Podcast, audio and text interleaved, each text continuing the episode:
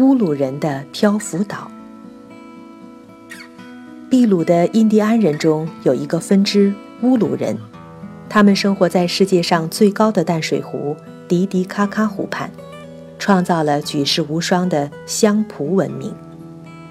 香蒲是一种类似芦苇的多年生植物，叶子修长，高达三四米。茂盛的香蒲从两三米深的湖水中钻出，挺立在湖面上。乌鲁人就地取材，在香蒲丛中巧妙地堆起了一个个漂浮岛。岛的面积虽然不大，但厚厚的香蒲草层层叠起来，形成很大的浮力。几十个漂浮岛散布在湖面上，构成了一个奇特的漂浮世界。乌鲁人就住在这些岛上，每个岛上有四五户人家，他们用香蒲草盖起顶部为圆锥状的茅屋，茅屋的墙壁和屋顶均用一张张香蒲席子连接而成，没有窗户，只有一个进出口。